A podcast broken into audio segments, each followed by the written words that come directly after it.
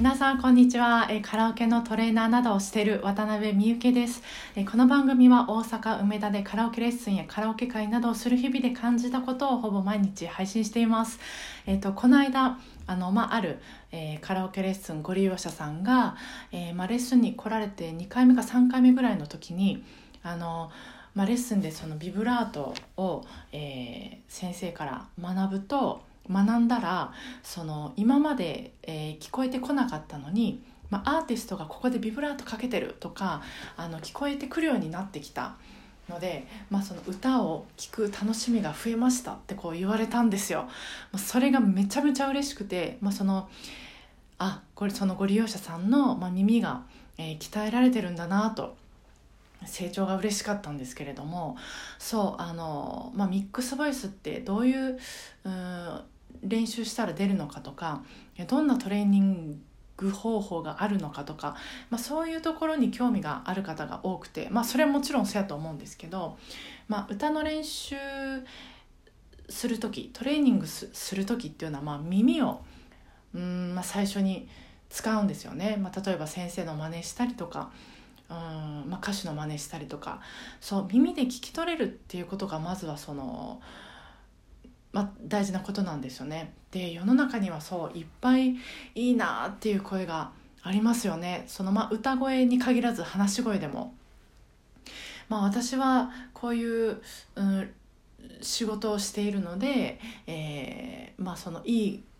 声にたくさん出会うし、まあ、よく声を集中して聞いてるんですけど、まあ、柔らかい声とか、まあ、大人っぽい声とか強い声とか、まあ、スコーンとこう突き抜けるような声とかまあ、私の勝手なイメージですとなんかこうわんぱくっぽい声とか、えー、まあいろいろ本当にあのそれぞれいいなと思うんですけど、まあ、そうこういうこうたくさんの声を、うん、聞いて、えーまあ、この人どんな声してるんだろうとかあこんな声があるんだとかなんかそういうふうに、まあ、たくさんの声を聞いて、えー、耳を、えー、働かせていく回数を増やすことで、まあ、どんどんその声の情報が、まあ、より深く聞き取れるようになるんですけどもそうなんかそのどんな声かなとか、えー、声ってどんなのがあるのかなとかじゃあこの人ってどういう声してるかなっていうそのまあ興味を持つっていうのがまあ出発点だよなと思うんです。まあ、そのあの学ぶということで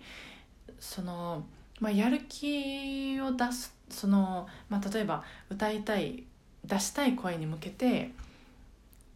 練習していこうって思った時にで、まあ、やる気を出すとかやる気が出ないとか、まあ、そういうふうにこうやる気に頼るんではなくて、まあ、自分のその好奇心センサーを頼りに自分の好奇心のセンサーを頼りに、えー、進んでいった方が学びってこう面白いんじゃないかなってまあ、そのなんでそうなのかっていうのはちょっとまだ言葉にできないんですけど、うん、面白いんじゃないかなって、えーまあ、ご利用者さんとかとお話ししてて思った一日でした、えー、それでは皆さん、えー、木曜日ですよね明日は。木曜日まあ週の後半も、えー、ご機嫌なカラオケライフが過ごせますように。今日もお疲れ様でした。